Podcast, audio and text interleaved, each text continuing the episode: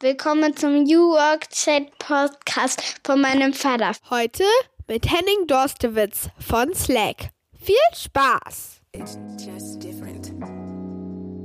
Ihr habt vielleicht sowieso schon zu wenig Fachkräfte, dann lasst uns doch euch helfen dabei, dass wenigstens dann sie so produktiv sein können, wie es nur geht. Und das beinhaltet natürlich zum großen Teil auch die Kommunikation und dass man Informationen austauscht. Mm, das wird vor allem dann besonders spannend, wenn wir Slack AI an den Start bringen werden. Ich habe es ja schon intern und so Sachen wie fassen wir mal einen Channel zusammen, wenn du jetzt eine Woche nicht da warst oder dann schreibt man einfach oben rein in dieses Suchfeld please summarize und dann schreibt dir die Slack AI die wichtigsten Dinge auf, was da so in dem Channel gesagt wurde und was es vielleicht vielleicht noch für To-Dos gibt.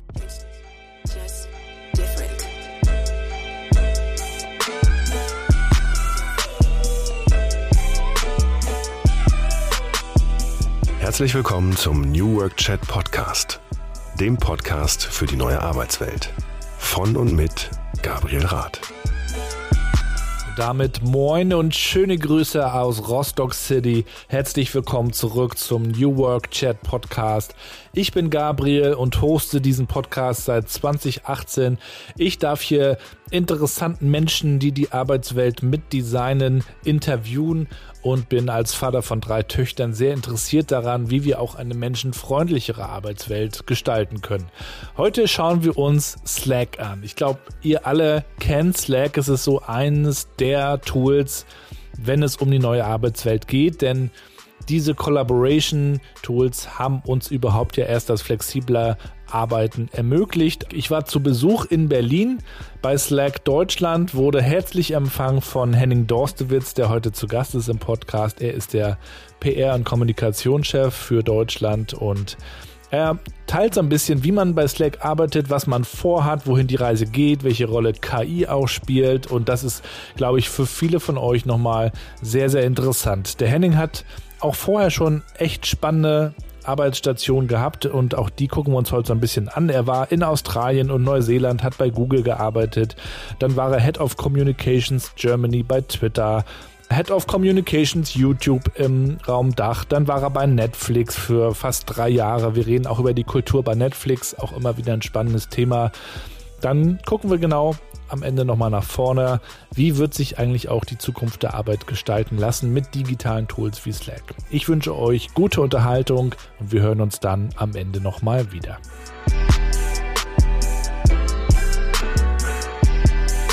Ja, dann moin und willkommen zu meinem Podcast New Work Chat. Freue mich sehr, dass Henning heute zu Gast ist. Vielmehr bin ich zu Gast bei ihm, heute hier in Berlin. Das reimt sich sogar. Ja. Moin. Moin, freut mich sehr, dass du da bist. Vielen Dank für die Einladung. Du hast mir ja schon eine kleine Tour gegeben. Vielleicht erzählst du den Zuhörenden mal, wo wir hier sind. Ja, wir sind hier im Salesforce-Büro äh, in Berlin am Kudamm, ganz klassisch, West-Berlin. Ähm, hier sitzen auch meine Kolleginnen und Kollegen, die bei Slack arbeiten, denn äh, Slack ist ja ein Teil von Salesforce jetzt seit drei Jahren. Und ähm, ja, fühlen uns hier sehr wohl. Ähm, ist ja auch ja, ein schönes Büro, wie ich finde, viel Grün. Und ähm, aber natürlich, wie jetzt in den meisten Unternehmen, können wir auch von zu Hause aus arbeiten.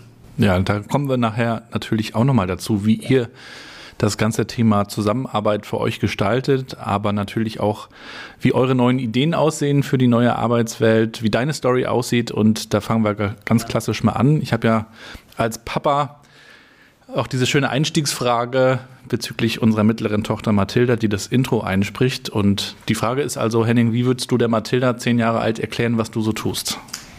Ja, ähm, das muss ich tatsächlich auch meiner Tochter, die neun Jahre alt ist, der, der Sophie äh, erklären. Und ich ähm, versuche es immer so zu erklären, dass ich mit äh, Journalistinnen spreche und versuche, ähm, ja, Artikel zu erzielen oder auch Fernsehberichte, Radiobeiträge, die die Firma, für die ich arbeite, das Unternehmen, für das ich arbeite, in dem bestmöglichen Licht einfach darstellt.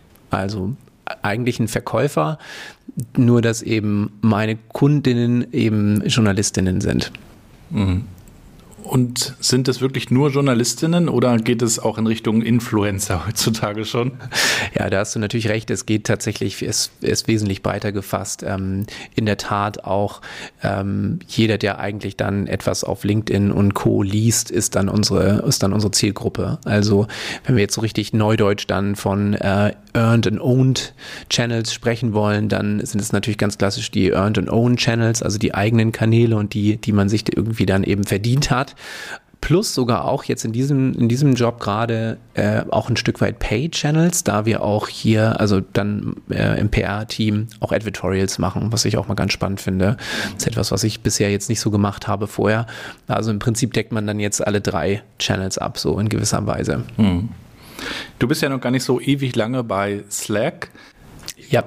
Ich würde mal unterstellen, die meisten, die hier auch zuhören, kennen Slack und Slack gilt auch so ein bisschen als ähm, Tool der, der neuen Arbeitswelt, würde ich sogar sagen. Mhm. Ähm, in der Diskussion ging es dann schnell auch um Klischees immer wieder, also die Obstkörbe und die Bällebäder und, und Slack gehört auch immer so dazu, was ja auch positiv ist, weil man, weil man das mit neuem Arbeiten in Verbindung bringt. Aber man bringt es auch manchmal in Verbindung mit der Frage, ähm, wie managen wir diese neuen Möglichkeiten, äh, ja. ohne dass sie uns überfordern, was natürlich auch eine Tendenz sein kann, wenn man es ja. nicht irgendwie hinbekommt, mit diesen Werkzeugen zu arbeiten. Und da habe ich natürlich einige Fragen mitgebracht als jemand, der auch Slack kennt, der sich aber auch fragt, ähm, wie man es dann richtig nutzt am Ende. Ja. Du bist ja Nordlicht, so wie ich auch. Erzähl Stimmt. mal, wo kommst du genau her? Ja, ich komme ursprünglich aus Hamburg, also Hamburger Jung und äh, da geboren, aufgewachsen. Meine Eltern allerdings kommen aus, also mein Vater aus Ostwestfalen, meine Mutter aus Fulda, aus Hessen.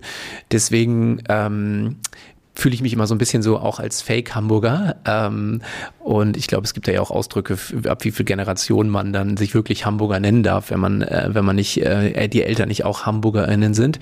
Aber nein, ich fühle mich schon, schon der Stadt sehr verbunden, lebe aber jetzt schon seit drei Jahren in Berlin und ähm, fühle mich auch hier sehr wohl muss ich sagen. Meine Frau ist auch Hamburgerin und ähm, die, ja, wir beide müssen sagen, dass wir uns sehr, sehr wohlfühlen hier in Berlin.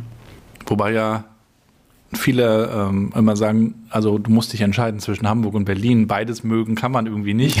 Wie geht's dir da so? Ich kann das schon. Also ich sehe natürlich die, die besonderen Seiten oder die schönen Seiten äh, an Hamburg natürlich. Und ich muss auch gestehen, wenn ich jetzt dann mal dann nach Hause fahre, nach Hamburg fahre, dann denke ich immer, oh wow, ganz vergessen, dass es hier so sauber ist und so schön aussieht. Und ähm, Berlin ist da natürlich ein bisschen rauer und ein bisschen abgerockter. Aber das hat auch seinen Charme. Und also wir kriegen das hin. Wir mögen tatsächlich beide Städte. Ähm, dieses, ja, diese, dieser sehr übertriebene Lokalpatriotismus, den, den ja manche HamburgerInnen haben, der finde ich, den finde ich manchmal ein bisschen übertrieben. Natürlich, super schöne Stadt, völlig klar. Schönste Stadt der Welt. Schönste Stadt der Welt. da gibt's noch ein paar andere sehr schöne Städte, muss ich ehrlich sagen. Ja, ich habe ja auch in Hamburg gelebt und wir haben uns da auch sehr wohl gefühlt, aber wie du sagst, es gibt ähm, auch in Berlin natürlich interessante Ecken und äh, interessante Unternehmen vor allen Dingen auch. Ähm, du bist ja Kommunikator. Mhm. Wie bist du dahin gekommen? Auch eine Frage, die meine Kinder sich stellen oder mir ja. stellen. Ja.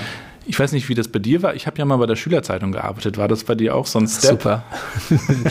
nee, bei mir war es tatsächlich, ich wollte immer in die Werbung. Äh, ich, ich bin so in einer Zeit groß geworden, wo diese neuen Werbeagenturen ähm, damals war Jung von Matt so gerade so der heißeste Scheiß und ähm, die neuen jungen Wilden und ich wollte unbedingt so in diese Werbebranche und bei Jung von Matt arbeiten und ähm, und dann habe ich äh, ganz klassisch BWL studiert und währenddessen mich natürlich auf Marketing fokussiert. Und dann habe ich aber nebenbei während des Studiums bei News Aktuell gearbeitet, Tochterfirma der DPA und dort auch kleinere Kunden aus dem IT-Bereich tatsächlich beraten, wie die ihre Pressemitteilungen am besten verbreiten, und wie sie die vielleicht auch schreiben und dass sie vielleicht nicht jedes Jahr die gleiche Pressemitteilung verschicken sollten, nur das Datum ändern, sondern vielleicht auch mal was Neues schreiben. Also es war eine tolle Zeit, diese vier Jahre während des Studiums. Und da habe ich gemerkt, oh, ähm, so als Teilbereich des Marketings der Bereich Public Relations, Öffentlichkeitsarbeit ist eigentlich das, was mich viel mehr reizt. Und dann,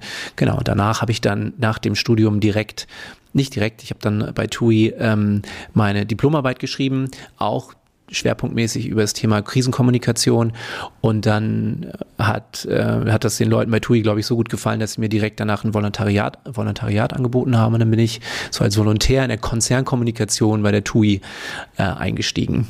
Und jetzt hat sich natürlich die digitale Welt vor allen Dingen auch sehr entwickelt seitdem. Ja. Also ich habe 2000, muss mal überlegen, 9, 10 in Hamburg, als wir dort lebten, auch in der Online-PR gearbeitet. Bei Scholz Friends war das am äh, Sandorkai. War auch eine mhm. sehr interessante Zeit und äh, habe dort so ein bisschen von der Pike auf eigentlich gelernt, worauf es ankommt, wenn man in der Kommunikation für Unternehmen arbeitet es war ja ganz früher mal so, dass du einfach diese Pressemitteilung geschrieben hast und rausgeschickt hast an Verteiler, dann hast du nachgefasst und Excel-Tabellen irgendwie abgehakt. Ganz genau. Ja, ja, du kennst auch noch die alte Zeit. Absolut, ja. Ich war dann ja auch in, in PR-Agenturen, also äh, zweimal. Einmal in, in äh, Hamburg bei A&O, die es leider nicht mehr gibt und äh, dann auch in, in Australien, in Sydney eine Zeit lang und insofern, ich kenne auch natürlich gerade diese, diese Zeit, äh, insbesondere damals bei Ham, in Hamburg bei A&O klar, du musst nachfassen und das sind natürlich die undankbarsten Telefonate, die du so als. Ich bin's nochmal. Ja, genau. ähm, man tut sich ja echt keinen Gefallen damit und aber klar, die Zeiten kenne ich noch, ja. Und dann hat man immer so, so ein paar Wortbausteine schon. Äh, ja. hatten Sie schon die Gelegenheit? Ja, richtig, genau. Dürfte ich mal freundlichst nachfragen? ähm, ich bin genau. nächste Woche zufällig bei Ihnen auf der Ecke. ja, genau. Ja, ja, genau. Hab aber noch den ganzen Tag Termine, also suchen Sie sich eine aus, ja. Mhm. Ja, und das war ja auch so die Zeit, die zweite Hälfte der 2000er, in denen die sozialen Netzwerke immer größer wurden. Ja. Unter anderem auch YouTube. Mhm. Wie sahen so deine ersten Berührungspunkte mit YouTube aus? Ja, also das äh, war natürlich toll, als ich dann bei, also direkt nach der, dem Volontariat bei TUI äh, und was bei dir die Schülerzeitung war, wollte ich noch sagen, war bei mir tatsächlich die Bild Hannover. Ich habe dann Teil von des Volontariats war dann auch eine Zeit lang, ich glaube zwei oder drei Wochen äh, in der in irgendeiner Redaktion im Großraum Hannover ähm, äh, dann mitzumachen. Und dann war ich tatsächlich, glaube ich, drei Wochen bei der Bild Hannover, zwei Wochen im Lokalteil, eine Woche im Sportteil. Und das war auch eine wahnsinnig spannende Zeit. Also ich muss auch ehrlich gestehen, dass ich danach kurz überlegt hatte, ob ich nicht doch in Richtung Journalismus wechsle und ähm, bin dann aber dem PR-Bereich treu geblieben. Aber es war, war eine spannende Zeit. Toll, wenn man einfach morgens noch nicht genau weiß, welche Story man macht und dann am nächsten Tag ist es dann im Blatt, auch wenn es nur eine kleine Geschichte war und äh, sehr abwechslungsreich.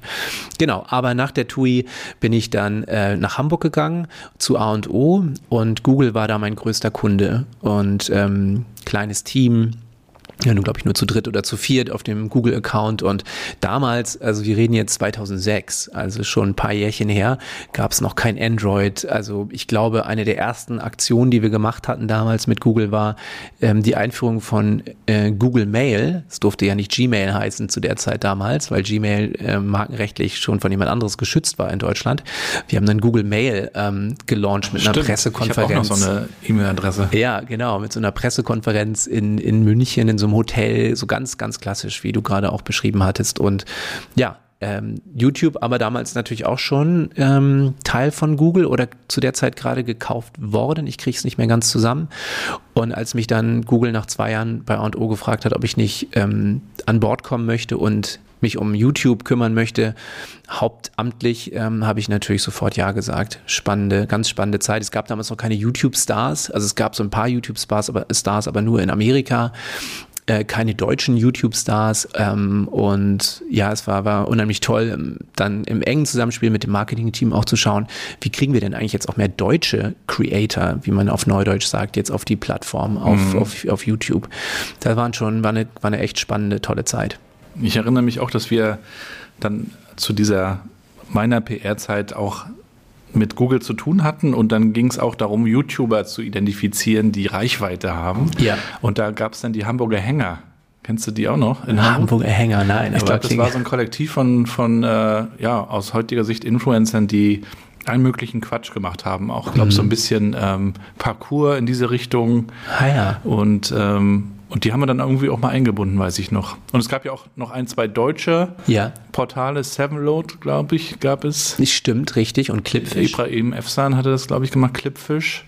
Das waren so die Konkurrenten. Ja, und irgendwann ist dann YouTube davon geeilt, glaube ich. Mhm. Ähm, und ja, die, die ersten YouTube Stars waren es nicht, aber YouTuber, mit denen ich dann zu tun hatte, das war eine Gruppe, die nannten sich, ähm, ich glaube, DuTube, äh, also haben einfach so das eingedeutscht äh, und das waren das waren tatsächlich eher so Vlogger, die also wirklich dann vor ähm, vor ihrem vor ihrer Videokamera saßen, ein bisschen erzählt haben, was so in ihrem Tag los war oder was sie so bewegt und die waren, die waren auch sehr, sehr lustig, sehr, sehr spannend, ähm, so ein bisschen nerdig.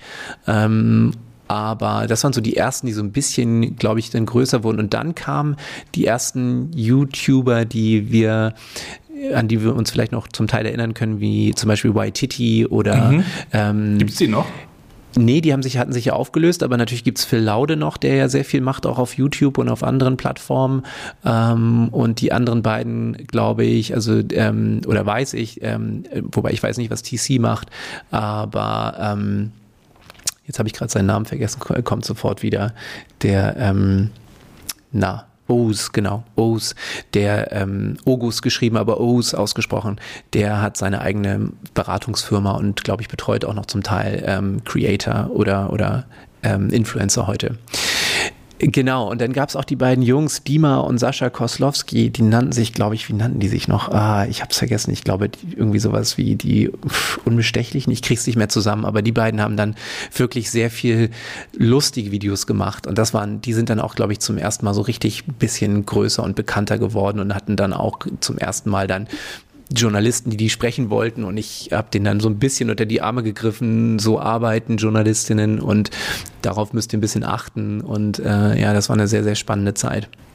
Und dann gab es Moneyboy irgendwann. Ich weiß noch, White ja. City hat das irgendwie, hat er so eine Persiflage draus gemacht, wobei es war ja eh schon eine ja. in sich. Ja, ja, und das, das, Thema Musik war natürlich immer besonders wichtig. Und am Anfang meiner Zeit bei YouTube ging es natürlich immer ein bisschen darum, sozusagen, hey, ähm, ähm, nein, das ist jetzt hier nicht nur eine äh, Piratenplattform oder so, sondern wir arbeiten auch mit Plattenfirmen zusammen und mit Künstlern. Und wenn die das nicht wollen, dass ihre Stücke irgendwie auf der, auf der Plattform auf YouTube YouTube sind, dann können sie die auch entfernen lassen. Und da war natürlich viel erklären erstmal, dass es eben dass man vielleicht dann natürlich mal ein Piraterieproblem vielleicht hatte, aber jetzt, dass es alles dann natürlich in geordnete Bahnen gelenkt worden ist und ähm, und das war natürlich auch toll zu sehen, Künstler, die dann über YouTube ihre ersten Erfolge hatten und irgendwie darüber entdeckt worden sind. Und dann, ja, also Shirin David, das wissen sicherlich nach wie vor die meisten, die hat ja auch mit so Comedy oder so Videos angefangen oder auch so Vlogs und, ähm, und ist natürlich jetzt, glaube ich, die erfolgreichste oder eine der drei erfolgreichsten deutschen Rap-Künstlerinnen. Ne? Rap, die beliebteste Musik, das beliebteste Musikgenre mittlerweile. Also ist natürlich irgendwie auch toll zu sehen. Mhm. Und, ähm, ich komme ja auch noch aus der Zeit, in der man dafür belächelt wurde. Ja. Aber heute gehört das dazu, YouTube. Es hat auch mit dafür gesorgt, glaube ich, dass das äh, Musik-TV dann ausgestorben ist irgendwann. Ja, vielleicht. Aber ja. so ist es ja auch schön, so hat man äh, jederzeit Zugriff auf die Dinge. Du bist dann auch nochmal weggegangen, hast ja vorhin schon kurz gesagt, Australien und Neuseeland. Genau. Warum?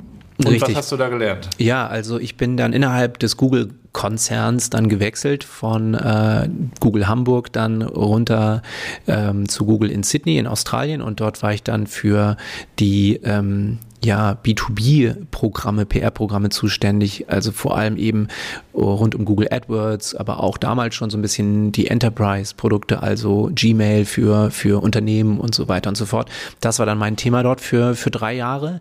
Ähm, und warum Australien? Ganz einfach, meine Frau und ich haben damals gesagt, lass uns noch mal irgendwo von vorn anfangen. Weit, weit, weit weg und ein Abenteuer erleben. Und eigentlich war die Idee, das nur so ein Jahr lang zu machen, ähm, einfach noch mal so interkulturell sich weiterzubilden mhm. und mhm.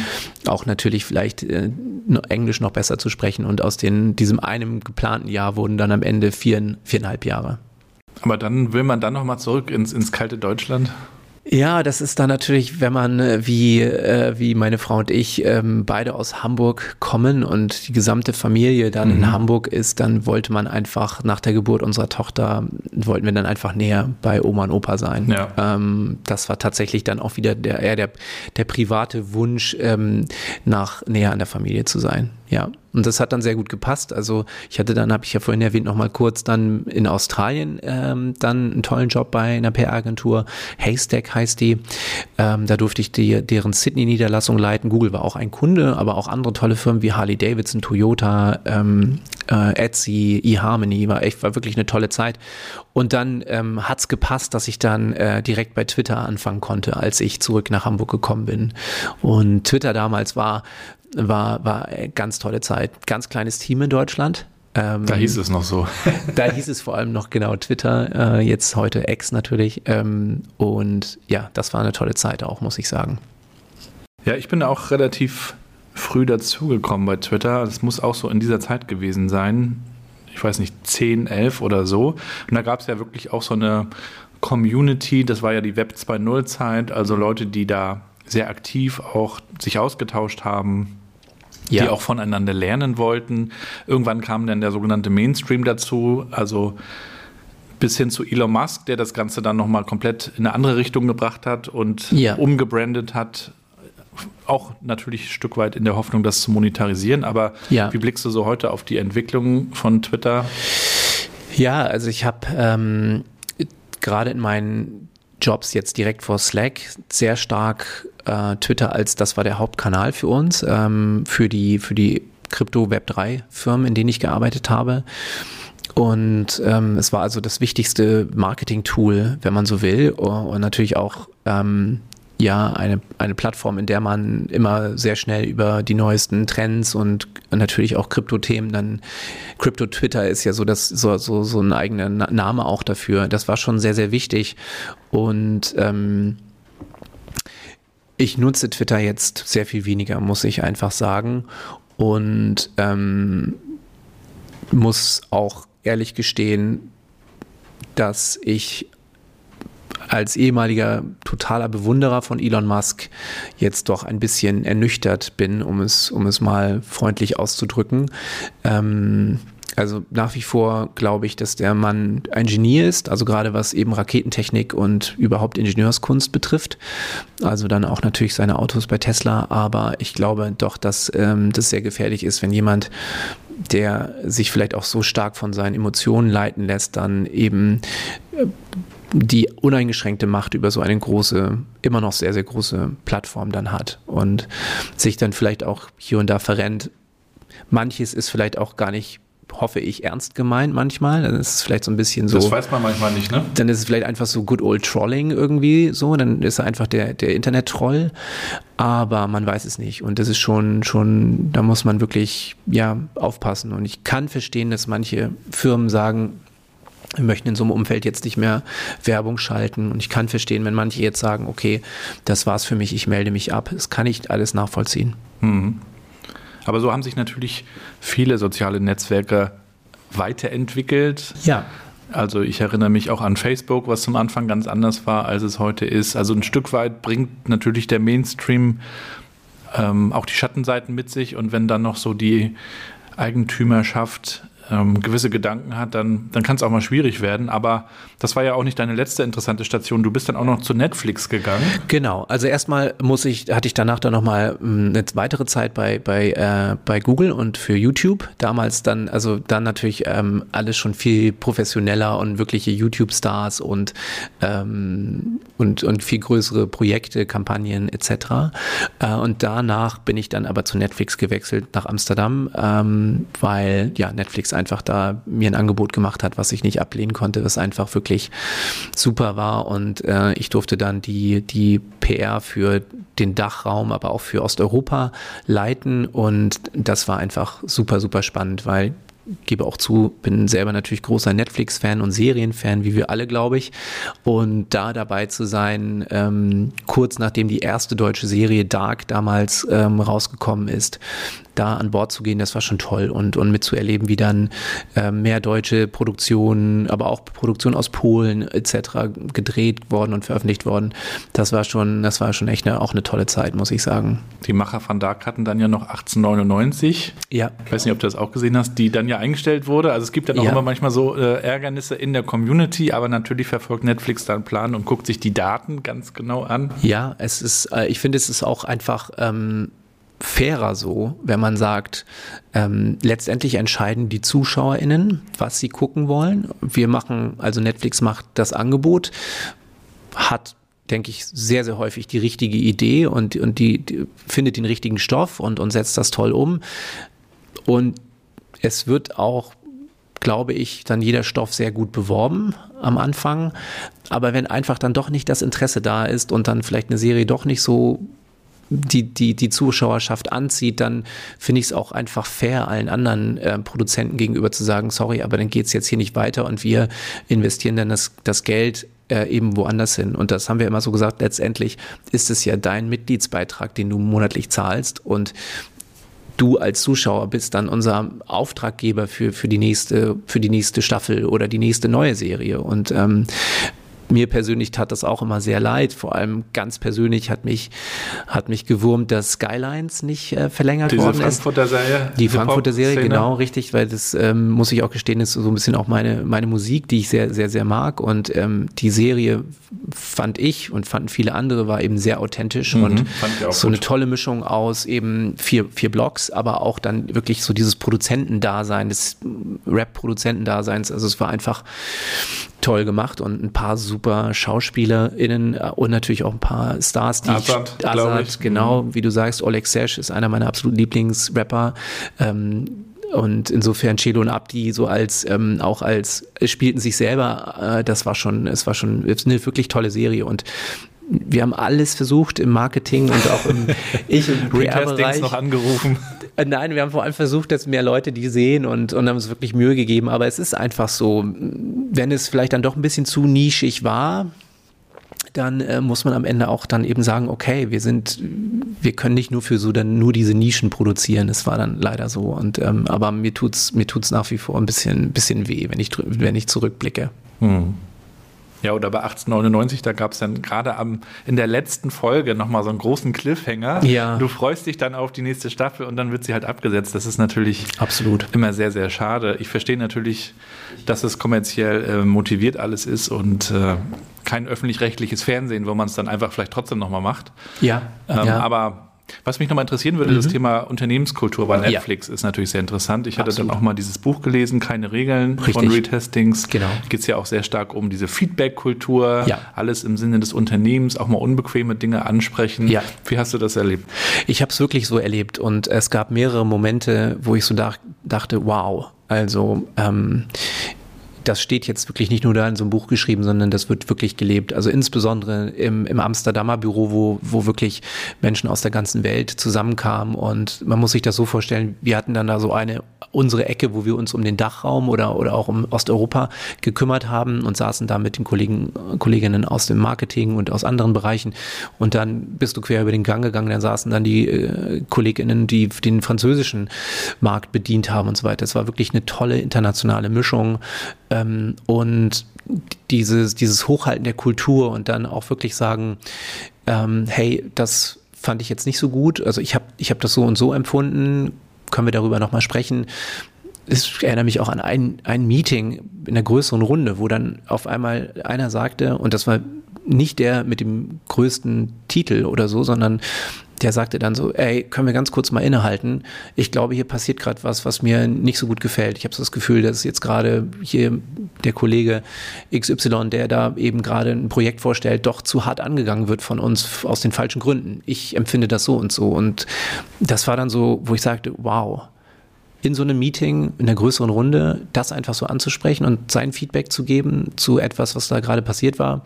Das hat mich schwer beeindruckt und ähm, und da gab es sehr viele dieser, dieser Momente. Und ähm, das ist etwas, was ich glaube oder ich hoffe ähm, oder ich versuche mir das auch zu bewahren und weiter so zu führen.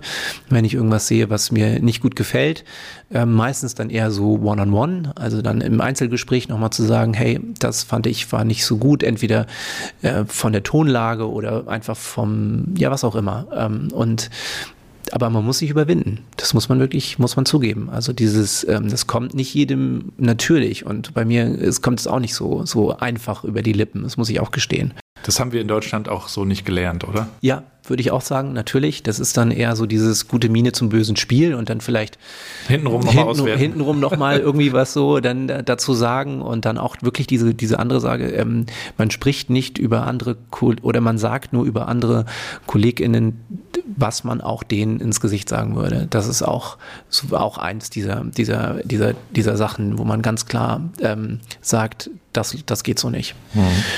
Und ja, das, da habe ich sehr, sehr viel mitgenommen. Ähm, also die Netflix-Kultur ähm, hat mich, glaube ich, dann doch sehr geprägt in diesen drei Jahren. Ähm, auch dieses Freedom and Responsibility, das möchte ich vielleicht noch ansprechen, wenn ich darf, dieses, diese Freiheit, die man hat, so nach dem Motto, also auch was Budgets dann betrifft.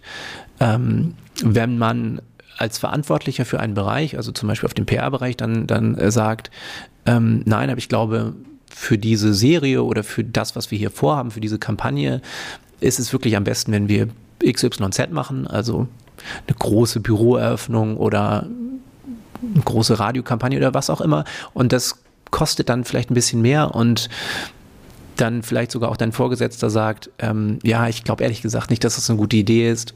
Du kannst dann aber trotzdem sagen, doch, ich glaube daran, ich kenne meinen Markt am besten, in Anführungszeichen, oder ich glaube, ihn am besten zu kennen. Ich mache das und ich denke, da kriegen wir, erzielen wir einen großen Erfolg dann hast du diese Freiheit. Aber dann natürlich auch die Verantwortung oder die ja, Responsibility oder die Accountability auch danach dann, dass dann jemand fragt, und hat es jetzt wirklich was gebracht? Da musst du natürlich auch zeigen, dass es was gebracht hat. Oder wenn es nichts gebracht hat, dann musst du dann entsprechend eben auch mit dem Feedback dann auch umgehen können. Diese Ownerschaft sozusagen. Genau, richtig, ne? ja, mhm. genau. Take Ownership, genau. Mhm. Kommen wir mal zurück in die Gegenwart. Ja. Wir sind jetzt bei Salesforce. Schrägstrich Slack. Ja. Vielleicht kannst du uns auch nochmal das Konstrukt erklären. Mhm.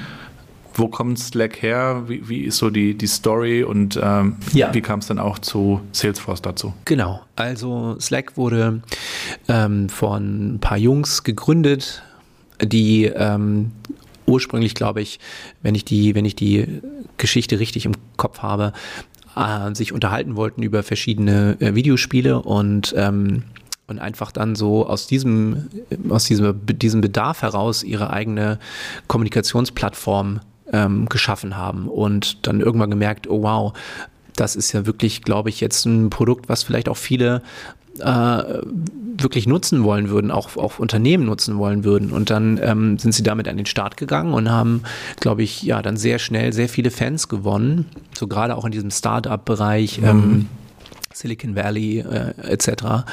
Und ähm, haben dann ja auch einen Börsengang gemacht ähm, und ähm, waren dann ja auch an der Börse und irgendwann hat dann Salesforce nämlich an die Fühler ausgestreckt und, und gesagt, hey, das würde super gut in unser Produktportfolio passen und dann vor drei Jahren dann eben Slack gekauft.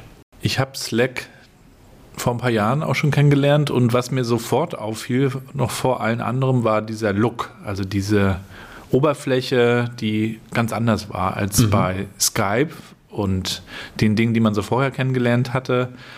Ganz davor gab es ja noch ICQ, ja. so was so Messaging angeht. Ja. Wobei der Ansatz von Slack ja auch noch größer war, als einfach nur ein Messenger zu sein. Ne? Richtig, genau. Also wir, das ist auch eine meiner Aufgaben und eine große Aufgabe, jetzt äh, zu erklären, dass wir schon lange nicht mehr nur eine Kommunikationsplattform sind, sondern wir sprechen jetzt von uns immer als Produktivitätsplattform, weil wir mittlerweile so viele weitere Dinge eingeführt haben. Einer zum Beispiel ist Workflows. Das heißt, du kannst jetzt in einem Channel äh, dann oben einfach klicken, wenn es, wenn es in diesem Channel ein Workflow angeboten, äh, angeboten ist, dann kannst du zum Beispiel, hier bei uns machen wir das, wenn, wenn wir technische Probleme haben, dann, dann klicken wir auf Workflow und geben da einfach in so eine Art Art Maske ein, wo wir Probleme haben und dann ähm, ist das alles automatisiert und kriegst du dann einen IT-Mitarbeiter ähm, zugeordnet, sprichst mit dem dann in dem Thread und so weiter. Ähm, also es macht dich einfach wirklich produktiver in vielen, vielen Bereichen. Das war nur ein Beispiel. Und ähm, das ist so ein bisschen jetzt auch unsere Message an an die Welt, also an, an alle, die, die es gebrauchen könnten.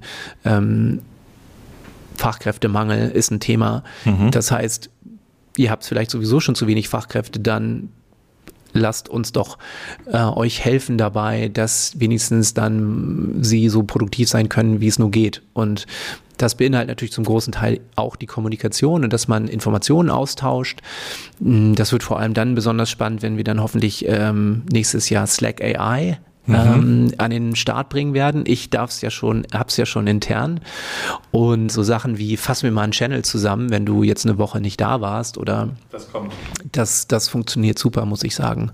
Also dann schreibt man einfach oben rein in dieses Suchfeld hier, ähm, please summarize oder, oder, oder so in der Richtung und dann schreibt ihr die Slack AI die wichtigsten Dinge auf, was da so in dem Channel gesagt wurde und was es vielleicht vielleicht noch für To-Dos gibt und ich weiß auch aus eigener Erfahrung, dass viele natürlich immer sagen so, oh, ich weiß, ich habe da eine Slack-Nachricht irgendwo, ich weiß, dass mir das irgendjemand geschickt hat, ich weiß aber nicht in welchem Kanal oder ob es ein DM war, ja, ich ja. kann das nicht finden. Und das, das sorgt natürlich für Frustration, auch, auch bei mir in der Vergangenheit. Und diese Tage sind dann vorüber, kann ich sagen, oder denke ich, äh, sind dann vorüber. Ja, dann sind wir natürlich schon beim Thema der Stunde, KI. Mhm. Wie ähm, beschäftigt euch künstliche Intelligenz in eurer täglichen Arbeit? Ja, also KI, künstliche Intelligenz ist ein Riesenthema im gesamten Salesforce-Konzern. Und ähm, wir haben ja auch, also Salesforce hat ja auch diese eigene KI ähm, Einstein äh, entwickelt und ähm, die äh, ist wirklich super für und fast viele Produkte, die eben in deiner Salesforce Suite sind, zusammen. Äh, und wie wir hier bei Salesforce über KI denken, ähm, ist eben, also erstens, du musst, dein, musst deine Daten in Ordnung bringen intern, damit die KI auch wirklich was mit den, mit der anfangen, mit denen anfangen kann und auch dann die richtigen Ergebnisse liefert, die, die richtigen Vorschläge liefert. Äh, also in der Kundenansprache muss natürlich auch dann die KI wirklich alle Touchpoints mit den Kunden irgendwie kennen, um dann auch vorzuschlagen, jetzt äh, schreib dies oder mach das. Und da kommt natürlich das Thema Datenschutz und Trust. Und eine dieser großen Säulen bei Salesforce, ähm, dieser, dieser Unternehmenswerte ist Trust. Und da sind wir, was auch die ganzen ähm, äh, Befragungen zeigen, sehr, sehr stark aufgestellt. Also, dass wir dieses, diese, diesen Trust Layer wirklich haben, was unsere, was unsere, so sehen unsere Kunden uns zumindest. Und ähm, ich glaube, das ist eben sehr, sehr wichtig, weil wir, ähm, man sieht ja schon die ersten Themen jetzt, ähm, was ist denn eigentlich mit meinen Werken, also was ist vielleicht auch mit deinem Podcast mal, wenn dann die KI sich vielleicht irgendwelche Teile deines Podcasts dann schnappt und dann ähm, irgendwo einbaut und so weiter. Und äh, wirst du dafür vergütet oder nicht? Oder das sind ja alles Themen, die die die jetzt gerade hochaktuell sind. Und ich glaube, dass wir Salesforce deswegen besonders gut aufgestellt ist, weil wir sagen, äh, deine Daten, lieber Kunde, sind, sind wirklich deine Daten und bleiben auch bei dir. Ähm, und wir zapfen die sozusagen an mit der KI, aber ähm, kein anderer Kunde kann dann davon auch lernen oder davon Gebrauch machen. Und das ist für unsere Meinung der, der, äh, der richtige Weg nach vorne. Und ähm, Slack funktioniert genauso. Das heißt, wenn dann also ein Unternehmen ähm, alle Daten, die dann eben in Slack sind und dann von der KI angefasst werden, werden sie auch nur dort angefasst und auch dort belassen und nicht noch irgendwie anders ähm, mit anderen Unternehmen irgendwie davon geteilt oder so. Mhm. Du hast ja schon gesagt, ihr kommt so aus der Start-up-Welt. Ja. Mittlerweile nutzen auch viele größere Unternehmen Slack. Mhm. Das ist natürlich bei großen Unternehmen, bei Konzernen ja aber auch immer erstmal eine Frage, Genau, wie du sagst, äh, wie ist das mit den Daten? Wo liegen die? Datenschutz, ja. Cloud, da gibt es dann auch manchmal Bedenken, gerade in ja. Deutschland. Die hätten das dann gerne on-premise für sich. Ja. Also wie seid ihr da auch im Dialog mit den Bedenkenträgern? Ja, natürlich, absolut. Und ähm, da finden wir auch die Lösung und, ähm, und haben auch die, die Datencenter in, in Europa, um eben auch dann unter die DGSVO zu fallen ähm, und da konform zu sein. Ähm, aber ich will vielleicht noch mal ganz kurz auf die Produktivität hinaus, weil du auch von größeren Unternehmen gesprochen hast. Und ähm, ich habe jetzt gerade erst mit ähm, äh, Jägermeister zu tun gehabt. Ähm, also privat oder wirtschaftlich, wollte ich gerade sagen. Wo muss natürlich jetzt ein Spruch dazu kommen und äh, trinke tatsächlich privat auch mal ganz gerne ein, äh, gestehe ich. Ähm, aber da ging es eher so um die Frage, wie kann man dann diese Produktivität wirklich messen? Und ähm, ich hoffe, ich bringe jetzt nicht die Zahlen durcheinander, aber ähm, die haben wirklich dann eine zehnfache, ähm, einen zehnfachen ROI, Return on Investment gehabt, was, ähm, was eben die Produktivitätssteigerung betrifft, seitdem sie Slack nutzen. Ähm, und unter anderem würde das bedeuten, wenn Sie jetzt zum Beispiel Slack wieder abschaffen würden oder, ähm, oder Slack nie genutzt hätten, müssten Sie jetzt ähm, 24 zusätzliche ähm, äh, ArbeitnehmerInnen einstellen, nur um diesen Produktivitätsverlust wieder wettzumachen. Ähm, und das finde ich schon, schon beeindruckende Zahlen. Und nochmal Fachkräftemangel, kannst, die kriegst du nicht mal ebenso, diese, diese 24 Fachkräfte. Und ähm, genau, aber wir, das ist das, was auch Salesforce uns vorlebt, also der Mutterkonzern. Ähm, der Kunde ist König und das, äh, wir versuchen alles möglich zu machen, um dann eben für jeden Kunden individuell die richtigen, die richtigen Maßnahmen zu finden. Es ist ja diese, sagen wir mal, neue Art des Arbeitens zu schauen, wo ich synchron auch kommuniziere und wo ich asynchron kommuniziere. Also ja. auch die Frage, wann setze ich jetzt überhaupt ein Meeting auf, ja. wann vor Ort, wann virtuell, ja. wann schreibe ich das in so einen äh, Messenger. Ähm, ja. Wie entscheide ich, ob Slack passt oder, also es sind viele, viele Fragen. Was kannst du da so empfehlen? Also wie findet man eine Orientierung überhaupt in diesem Dschungel? Ja, also klar, jetzt ähm, wird es wahrscheinlich wieder ein bisschen zu werblich gerade, aber natürlich könntest du das alles in Slack machen. Also du könntest ähm, synchron miteinander sprechen über Huddles. Äh, das ist unsere Art der, der Videotelefonie oder auch ganz ohne Video. Das ist dann eben mal der schnelle Anruf, wenn man, wenn man merkt, okay, die andere Person ist auch gerade online und hat kein Meeting und ähm, man hat eine schnelle Frage oder möchte sich einfach vielleicht jetzt mal wirklich ähm, mündlich austauschen, äh, vielleicht auch per Video dazu, dann kann man ganz schnell eben so ein Huddle starten. Aber auch ähm, einfach, wie du sagtest, asynchron. Ähm, die, die eine Direct Message oder aber äh, eine, eine, ähm, eine Message in einen Channel schreiben und dann, ähm, dann eben vielleicht auch eine, eine Vorgabe machen, bis wann du vielleicht eine Antwort bräuchtest, idealerweise. Das ist alles möglich äh, mit, mit Slack. Aber ich kann natürlich auch verstehen, dass man dass man eben ab und zu wirklich abschalten muss und sollte. Und äh, tatsächlich ähm, geben wir gerade jetzt eine Untersuchung heraus, wo wir über 10.000 Menschen weltweit befragt haben, unter anderem auch äh, in Deutschland zu, zu der Frage, ähm, wie sie eben, wie produktiv sie sein können.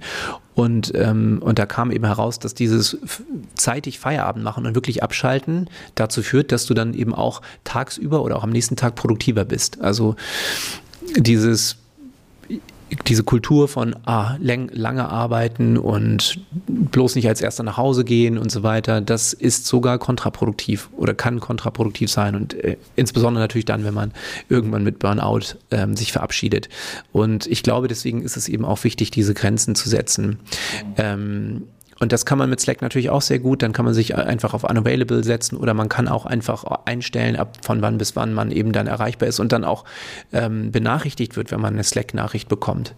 Und wenn man nicht benachrichtigt werden möchte oder nur bei ganz bestimmten Personen benachrichtigt werden möchte, weil vielleicht, bei, wenn man weiß, also wenn der, die Person oder mein Vorgesetzter jetzt mir schreibt abends, dann muss irgendwie der Baum brennen. Und so als PR oder du auch als Social Media äh, Verantwortlicher weiß natürlich, dass es auch mal wichtig sein kann, dass, dass man abends dann erreichbar sein muss, wenn irgendwo der Baum brennt und, und irgendwie man jetzt schnell bei einer Krise oder so sich zusammensetzen muss. Ähm, aber eben nicht bei den Sachen, die, wie du sagst, vielleicht auch am nächsten Morgen noch äh, gelesen werden können oder auch paar Tage erst später gelesen werden. Da muss man ja nicht, muss man ja nicht benachrichtigt werden. Das kann man alles sehr schön einstellen ähm, in Slack und könnte mir gut vorstellen, dass das auch dann zukünftig irgendwann mal auch die, die KI für dich dann erkennt und sagt, okay, das ist jetzt etwas, das solltest du jetzt besser sofort sehen und das ist etwas, was vielleicht jetzt doch noch bis morgen warten kann. Also das ist zumindest meine, meine Hoffnung auch, dass, dass man da wirklich so eine Art virtuellen Assistenten dann hat, äh, Assistenten hat, der, der dann sagt, ähm, äh, weil du kannst ja auch unten bei Slack sagen, notify anyway. Also dein Gegenüber hat vielleicht eingestellt, möchte nicht benachrichtigt werden, Du sagst aber, oh, das ist jetzt so wichtig, ich möchte ihn trotzdem benachrichtigen und dann, dann wird er auch benachrichtigt deswegen. Und das kann man dann vielleicht auch alles ähm, dann mit der KI noch besser irgendwann machen und einstellen. Ich hatte mal mit dem Fraunhofer Institut, ich weiß nicht mehr genau welches es war, es gibt so viele, ja. in Rostock, da sitzen äh, auch, ich glaube, zwei Institute ähm, gesprochen, war bei denen vor Ort und die hatten eine Anwendung entwickelt, die dafür sorgen soll, dass du am Bildschirm auf deine Gesundheit achtest und dieser Assistent, der es dann am Ende auch war, hat immer darauf geachtet, also über die Kamera des, ähm, deines Computers, wie du sitzt, also ob du schon so halb schläfst und so diese Haltung, dann aber auch die Augen und hat dir dann irgendwann auch so ein Zeichen gegeben, jetzt ist genug, jetzt ist äh, Schluss, weil man natürlich, weil es so verführerisch ist, ähm, dazu neigen kann, auch in einem Messenger, auch in Slack und Co. dann doch nochmal abends, nachts, am Wochenende zu reagieren. Ja. Wir haben ja vor ein paar Jahren über E-Mail-Öffnungszeiten gesprochen, ob, ob, man wirklich sagt, wir machen das jetzt in diesem Zeitrahmen, jetzt brauchen wir das wahrscheinlich auch genauso auf dieser Art. Mhm. Was hilft dir dann persönlich, äh, diese Grenze zu ziehen? Ja, das ist ein guter Punkt. Also was, was vielleicht auch noch hilft, ist, dass du ja zum Teil auch gar nicht lange antworten musst, sondern du hast ja die Emojis und die äh, die äh, helfen mir und glaube vielen anderen KollegInnen auch, ähm, wo du zum Beispiel, also ein ganz einfaches Beispiel, wenn ich eine, eine Nachricht reinbekomme und ähm, ähm, dann kann ich da einfach mit diesen zwei Augen drauf reagieren, was dann meinem Kollegen oder meiner Kollegin äh, dann signalisiert, oh, okay, er, er hat es jetzt gesehen, ähm, er schaut es sich an, aber es bedeutet auch nicht, dass ich dann sofort reagiere, sondern dann weiß sie oder er aber wenigstens, oh, okay, er hat diese Nachricht jetzt schon mal gesehen. Ähm, und wenn ich dann zum Beispiel äh, so eine Art, das war jetzt ein To-Do und oder könntest du bitte das und dieses oder jenes machen, dann äh, nehme ich die Augen weg und pack dann eben so einen grünen Haken drunter. Dann weiß die andere Person, okay, ist erledigt. Und da spart man natürlich schon mal einen kleinen Moment, um dann nicht, muss man nicht lange einen Text schreiben, so habe ich gesehen, ja, vielen Dank, gucke ich mir an, ich melde mich übermorgen bei dir oder mache ich sofort oder sowas. Es spart natürlich schon mal Zeit. Ähm, und das hilft mir ungemein. Ähm, aber das andere ist dann auch knallhart zu sagen, okay, jetzt äh, abends äh, möchte ich nicht mehr äh, benachrichtigt werden. Und ähm, und natürlich auch, dass wenn wir jetzt gerade hier sprechen, ähm, auf Slack zu sehen ist, ich bin in einem Meeting und das wird dann auch häufig respektiert, wenn nicht gerade was ganz Besonderes passiert. Und ähm, das lässt mir dann einfach so ähm, oder gibt mir die Möglichkeit, ähm, ent, entspannt zu reagieren. Mhm. Und das war auch schon vorher so. Also ich habe ja, das ist vielleicht auch einer der Gründe, warum ich ähm, zu Slack jetzt bin. Ich habe die vor allem die letzten zwei Jahre sehr intensiv mit Slack gearbeitet ähm, und habe das einfach dann ja, kennen und lieben gelernt, das Produkt. Und das war für mich immer auch sehr wichtig. Ähm, sieht man vielleicht auch so ein bisschen in meinem Werdegang, dass ähm, ich immer sehr stark hinter den Firmen oder den Produkten der Firmen stehen äh, muss, um dann wirklich auch mit Leidenschaft und Energie und, und eben PR für diese Firmen zu machen. Und das war bei Slack ebenso, weil ich mit Slack so intensiv gearbeitet hatte und dachte so, Mensch, ey, wenn, wenn noch, noch mehr Leute das sehen könnten und vielleicht auch noch mehr Leute in, in vielleicht äh, Unternehmen, die, die noch ein bisschen traditioneller sind und so, wie du richtig sagst, ganz viele Startups haben ja schon Slack und nutzen Slack, aber ähm, manche von meinen Freunden, die noch so ein sehr, sehr klassischen Oldschool-Unternehmen arbeiten, die, die nutzen das noch nicht. Und ich denke immer so, oh, das würde euch echt helfen, glaube ich. Mhm. Also sehr viel Zeit zu sparen. Mhm. Ja. Du hast gerade schon angesprochen, was dir geholfen hat in deinem Arbeitsleben, deiner Karriere. Ja. Äh, bei New Work, diesem Thema des Podcasts, geht es ja auch darum, wie man eigentlich für sich herausfindet, was mhm. man machen möchte, was einem liegt, wo man sein Potenzial entfalten kann. Ja. Der Philosoph Friedhof Bergmann, der so ein bisschen als Vordenker gilt, der sagte irgendwann mal, äh, tu das, was du wirklich, wirklich willst. Das muss man natürlich erstmal herausfinden, auch über Experimente ja. und über Jobstationen wahrscheinlich. Ja. Hättest du so einen Tipp, den du jüngeren Leuten noch geben würdest, bis auf äh, schau, dass du dass du das vertreten kannst, was, was dort äh, ja. gemacht wird? Ja, ist ein guter Punkt. Ich, ich habe, glaube ich, äh, also ich würde erstmal dann jungen Menschen, die vielleicht auch noch vor der Frage stehen, was sie studieren sollten, sagen, studiere unbedingt das, was dich interessiert. Ich muss ehrlich gestehen, ich habe BWL studiert, weil ich dann dachte, okay, das bringt mir den besten Job in Anführungszeichen und das bereitet mich jetzt irgendwie auf meine Marketing-Werberkarriere am besten vor. Aber ganz ehrlich, ich hab, war dann nicht mit Leidenschaft dabei. Es hat mich dann äh, doch nicht wirklich so interessiert. Es war dann entsprechend auch vier anstrengende Jahre, sich da so durchzukämpfen. Mhm. Und das, das wäre, glaube ich, einfach so, studiere das, was dich wirklich interessiert und während des Studiums mach dir Gedanken, wo du, wo die Reise vielleicht hingehen, hingehen soll und dann mach einfach viele Praktika und versuch so reinzukommen irgendwo. Und ähm, Das wäre mein erster Tipp. Und dann, ja, einfach ausprobieren, auch über Praktika, was einem wirklich liegt. Ähm, für mich, ich merke einfach so, ich rede am liebsten mit Menschen. Ist ein bisschen ähm, komisch, weil ich eigentlich eher introvertiert bin, aber äh, so mir gibt das viel Energie, wenn ich mit Menschen spreche. Also äh, deswegen treffe ich mich auch gerne mit JournalistInnen und ähm, auf einen Kaffee, auf einen Lunch und, und äh, oder Pressekonfer organisiere Pressekonferenzen, Events etc. Aber ich bin jetzt niemand, der, der es liebt, ellenlange Dokumente zu schreiben oder Präsentationen zu schmieden. Ähm, das muss ich einfach so, so, das bin ich einfach. Und deswegen habe ich für mich einfach so gemerkt, okay, das ist eigentlich ein toller Job für mich, weil ich mit Menschen zusammenkomme, weil ich eher erkläre als verkaufe. Also ich sagte zwar am Anfang, ich verkaufe Geschichten, aber eigentlich äh, erklärt man ja, versucht zu erklären und zu begeistern. Und, und wenn dann das aber nicht fruchtet, dann ist das halt so. Und dann muss man überlegen, okay, dann war die Geschichte vielleicht doch nicht so spannend oder so, so, äh, so toll, die ich da jetzt gerade dem äh, Journalisten oder der Journalistin erzählt hatte. Ähm, genau, und das, diese grundsätzlichen Fragen, bin ich eher jemand, der vielleicht an der Excel-Tabelle stundenlang sitzt und daran Spaß hat, okay, dann ist vielleicht Controlling was für dich oder keine Ahnung was. Aber bist du jemand, der gerne mit Menschen redet und daraus Energie zieht, dann such dir entsprechend den Job. Und das könnte ja auch ein Sales-Job sein. Also warum nicht? Ähm, genau, das wäre so vielleicht mein Tipp. Du bist jetzt ein Kommunikationsexperte. Kommunikation betrifft uns ja alle, ob wir jetzt Pressesprecher, Sprecherin sind oder an anderer Stelle sind. Ja. Jetzt gibt es auch, glaube ich, viele, die hier zuhören, die irgendwie eigene Projekte entwickeln, ob das jetzt selbstständig ist, nebenberuflich oder auch als Intrapreneur.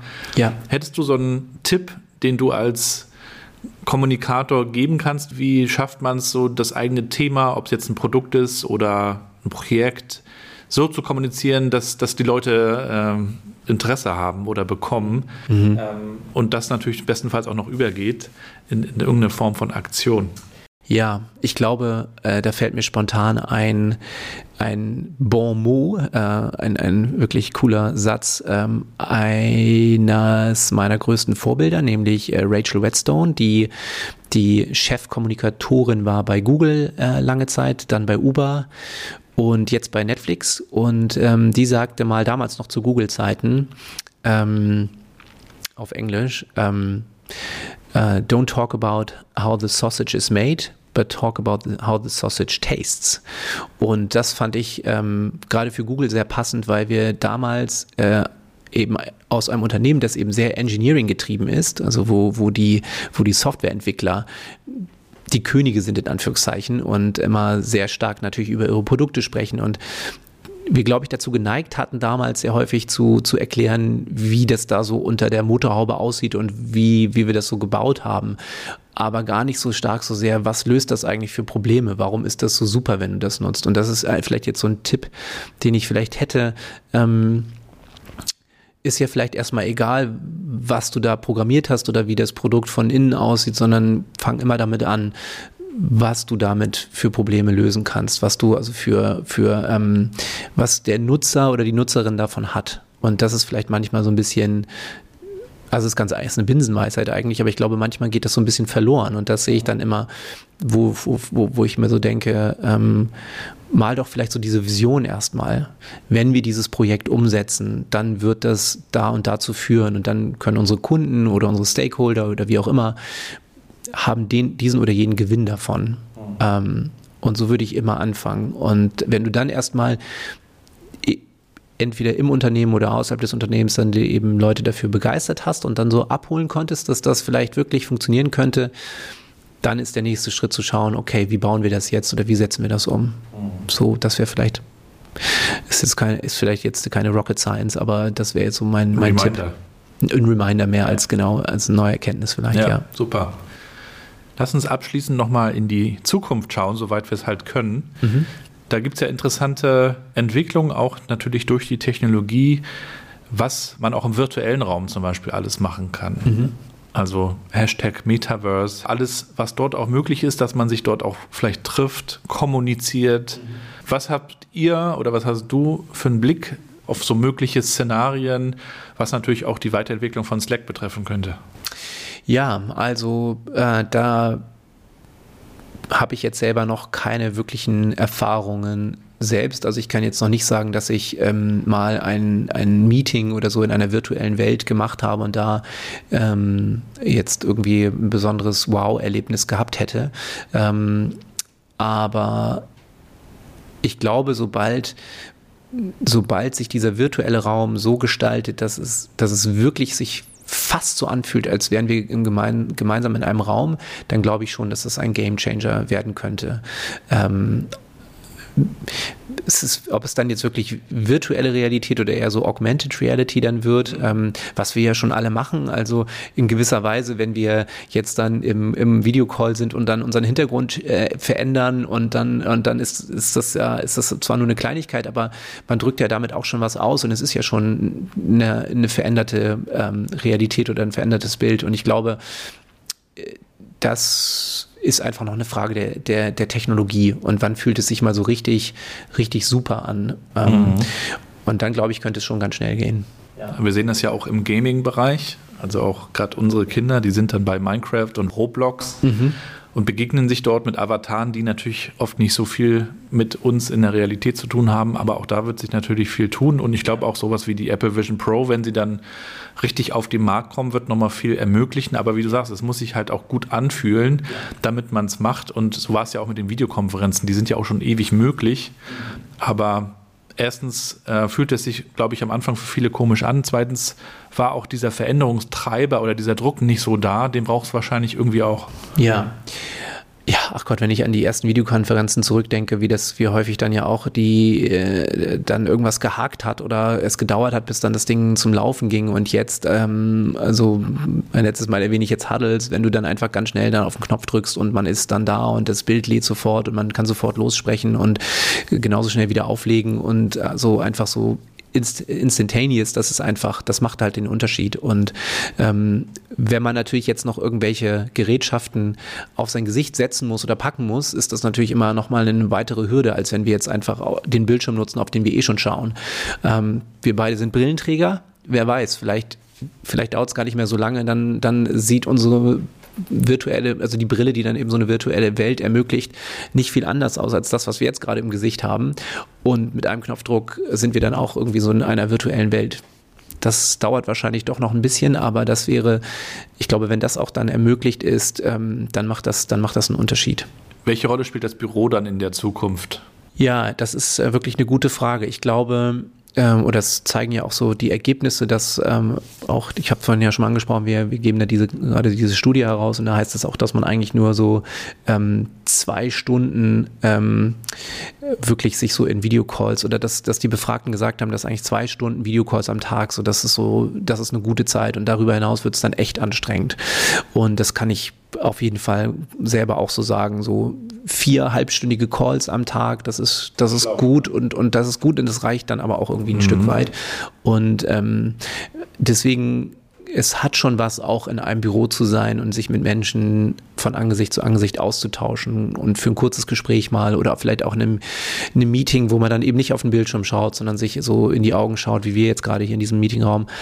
Das ist, glaube ich, was anderes und, und ein bisschen weniger anstrengend.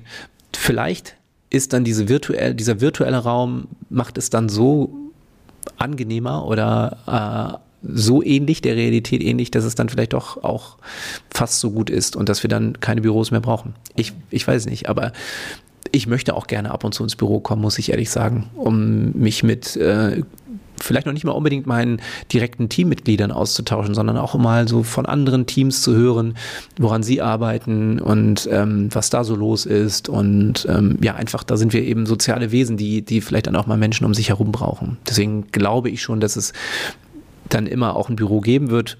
Vielleicht wird es einfach dann kleiner sein, als, als jetzt viele Büros äh, im Augenblick sind. Hm. Du musst als Kommunikator natürlich auch dir viel reinziehen, also was die Produktentwicklung angeht, was Trends da draußen angeht, ja. allein das ganze KI-Thema. Mhm. Wie hältst du dich auf dem Laufenden? Wie bringst du es unter? Wie lernst du? Ja, tatsächlich ähm, aus den klassischen Medien. Also würde ich sagen, nur dass die natürlich nicht mehr als Stück Papier irgendwie in meinem Haushalt liegen, sondern dann einfach ähm, auf meinem Bildschirm und ich dann schaue, was sind, was, was passiert gerade so, was sind die Trends, äh, was wird auf LinkedIn geschrieben, also was schreiben Leute, die ich vielleicht persönlich kenne oder die ich zumindest für ähm, sehr schlau in ihrem Bereich halten, äh, halte.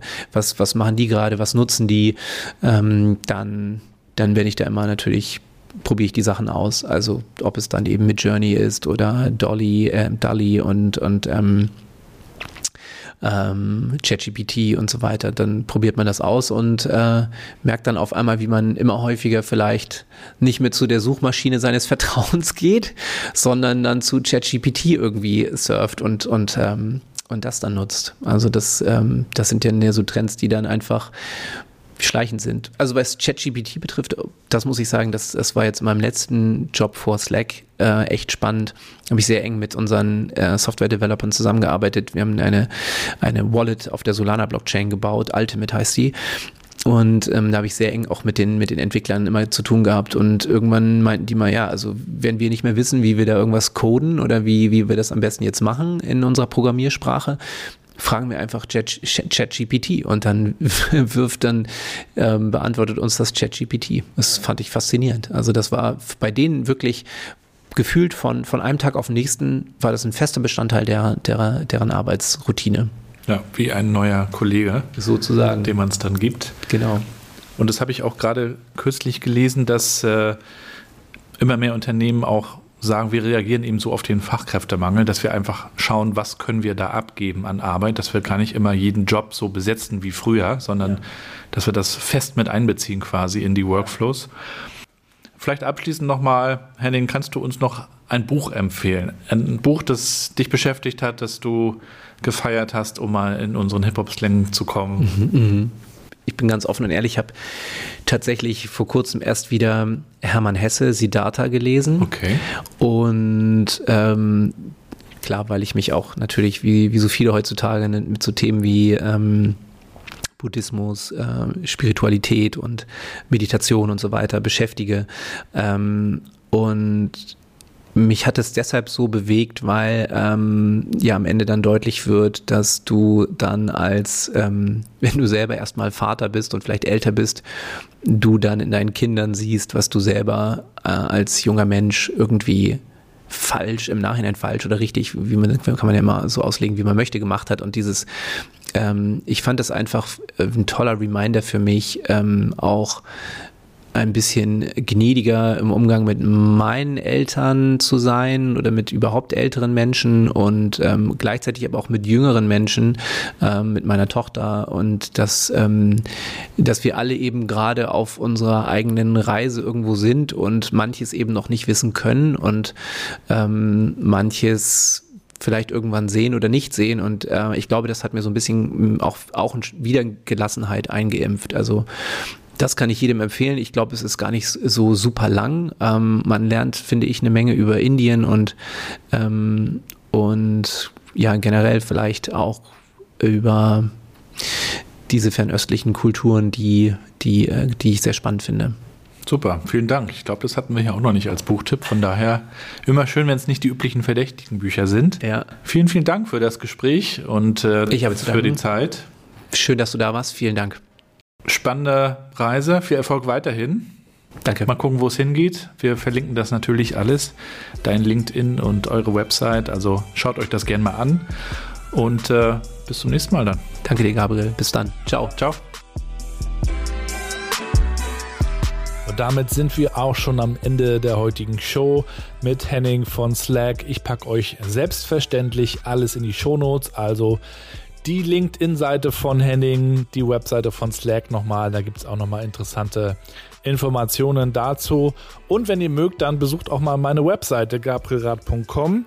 Es gibt Hintergrundinformationen auch nochmal zum Podcast. Es gibt Informationen zu meinen Tätigkeiten als Moderator und Speaker. Ihr könnt mich tatsächlich als Keynote-Speaker buchen für eure Konferenz oder euer Corporate-Event. Ich kann euch dabei helfen, auch mit interessanten Geschichten, die ich hier im Podcast kuratiert habe oder auch selbst erlebt habe in der Praxis, selbst vorwärts zu kommen in die nächste Stufe, auf das nächste Level und würde mich sehr freuen, wenn ihr mich dazu kontaktiert. Ich wünsche euch jetzt erstmal alles Gute aus Rostock City. Teilt die Podcast-Folgen, abonniert die Show, bewertet den Podcast. Ihr wisst, wie wir es machen. Danke euch für das Feedback und fürs Zuhören. Bleibt gesund und bleibt connected.